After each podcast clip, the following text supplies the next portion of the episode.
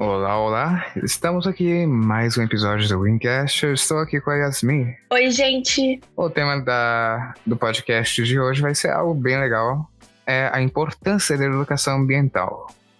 E você deve estar se perguntando por que, que eu iria querer saber disso, né? Uh, eu vou te dizer, a educação ambiental é algo extremamente importante e é vital para que vocês, que estão ouvindo, as pessoas no geral, né, se tornem mais conscientes sobre sustentabilidade e a importância de construir um futuro mais limpo, né?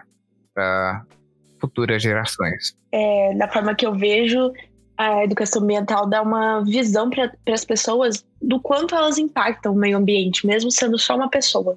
E o que, que é dito, o que, que você pode aprender por meio de educação ambiental? Que é a adoção de práticas ecologicamente corretas, né? Além de conhecimento do gasto de recursos que você normalmente gera e o incentivo ao uso moderado dos recursos naturais, já que você vai ter noção de quanto você está gastando, você vai evitar os excessos desnecessários. E nenhum excesso é bom, já dizia um filósofo antigo aí.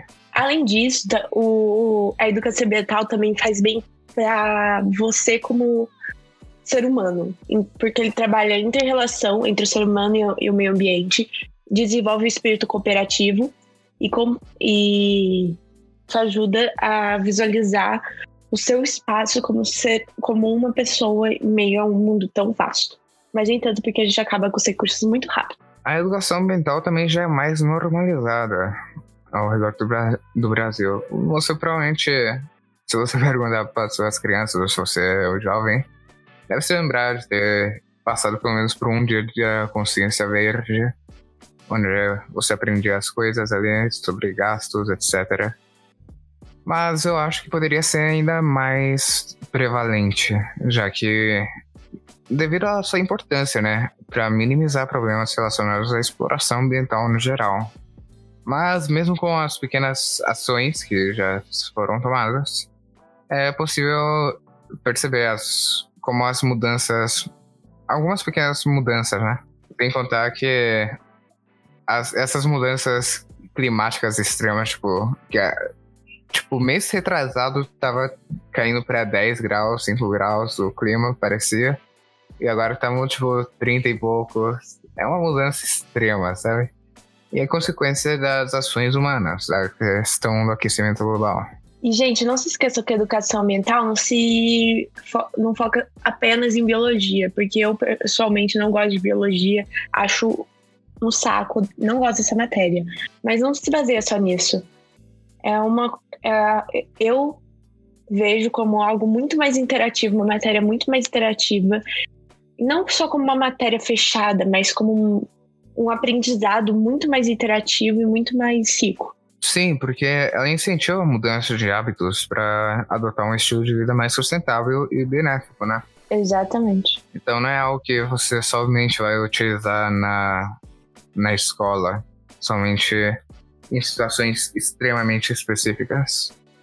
Algo extremamente flexível. Eu lembrei de uma coisa aqui, quando você falou sobre hoje ser algo muito normal, essa educação ambiental, eu lembrei, eu lembrei de quando eu era pequeno, meu avô falando que isso era coisa de hippie. É, antigamente se tinha realmente uma visão mais assim, onde. Sim, era uma visão muito fechada de que tudo que era progressista era coisa de hippie, mas é que hoje eu acho muito engraçado pensar nisso. E, tipo, um exemplo de uma. onde a situação, a educação ambiental deu muito certo, eu diria que é a Greta Thunberg que, como vocês devem se lembrar, até falou na ONU, fez várias coisas, teve várias ações incríveis. Todo mundo deve se lembrar do How Dare You, que colocaram, que fizeram memes de tudo quanto é tipo com isso. E também tem aquela teoria que diz que é uma viajante do tempo vinda do futuro para nos avisar sobre as nossas ações. Aí. Eu acho essa teoria muito incrível. Eu sei que é viagem, mas eu tinha que comentar, porque essa teoria é muito Aí incrível. Aí já é viagem, na minha opinião. Mas a razão pela qual ela conseguiu fazer todas essas ações, que teve todo esse impacto, é porque o mundo no geral já estava com uma consciência ambiental muito maior e alguém tomou ação. é um produto da educação ambiental que se tornou mais prevalente no nosso presente, sabe? Eu achei que interessante comentar. Concordo. Acho a Greta muito incrível. Eu sou muito fã dela. Os objetivos também que essa educação ambiental tem é compreensão de, de diversos conceitos relacionados ao meio ambiente, sustentabilidade, preservação, etc. Então, ajuda a formar pessoas mais críticas das ações do governo em relação ao meio ambiente. Além de mostrar formas com a qual você pode conviver com o meio ambiente sem destruí-lo. Bom, as formas, como eu já disse, é colocar, incluir o assunto nas escolas, porque aí as crianças, na formação do jovem vai estar ali a conscientização já é, projetos que promovam o envolvimento do aluno com a questão ambiental, né? Ah, eu lembro que eu fiz um projeto sobre água virtual. Foi muito legal. Eu já fiz diversos projetos que envolviam isso. E sempre foi uma algo positivo.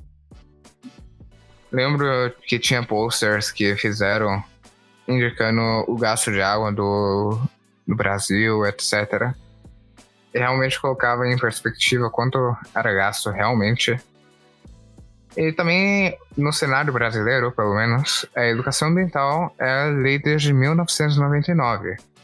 Ou seja, todas as escolas têm o dever de ensinar métodos de preservação, bem como incentivar processos de reciclagem e conscientizar os alunos sobre a importância de usar os recursos naturais de maneira equilibrada que todo mundo já deve se lembrar que dia 3 de junho é o Dia Nacional da Educação Ambiental. Ah, é verdade. Aí sempre tem aquela. Sempre tem algum evento, algum projetinho no dia. Ah, quando não, não estávamos no meio de uma quarentena, a minha escola fazia uma semana do meio ambiente. Aí tínhamos palestras, gincanas. Só que esse ano não deu. Uma tristeza. Sim. Ia ser minha última. E para fechar aqui, eu vou passar algumas das diretrizes aqui que eu peguei da Política Nacional de Educação Ambiental, para vocês terem uma ideia mais ou menos de como, quais são os objetivos, né? A primeira aqui é incentivar a educação ambiental com caráter humanista, participativo e democrático.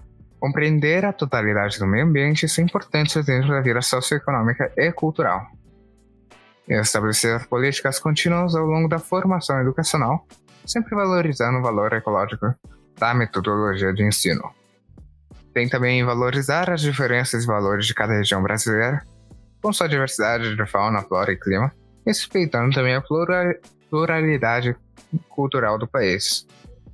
Bom, também tem estudar e compreender os aspectos ecológicos do meio ambiente, dentro de cenários políticos e sociais, democratizar o acesso ao conteúdo ambiental para todas as classes, defender a sociedade sustentável e aliada ao desenvolvimento humano, assim como na defesa da qualidade da vida, e motivar a participação de todos, de todos os níveis da sociedade. É, o que a gente está fazendo é uma participação meio que micro, onde a gente está conscientizando vocês e torcendo para que algo aconteça. Bom, eu espero que tenha sido informativo. Espero que vocês tenham gostado. E adeus. Adeus.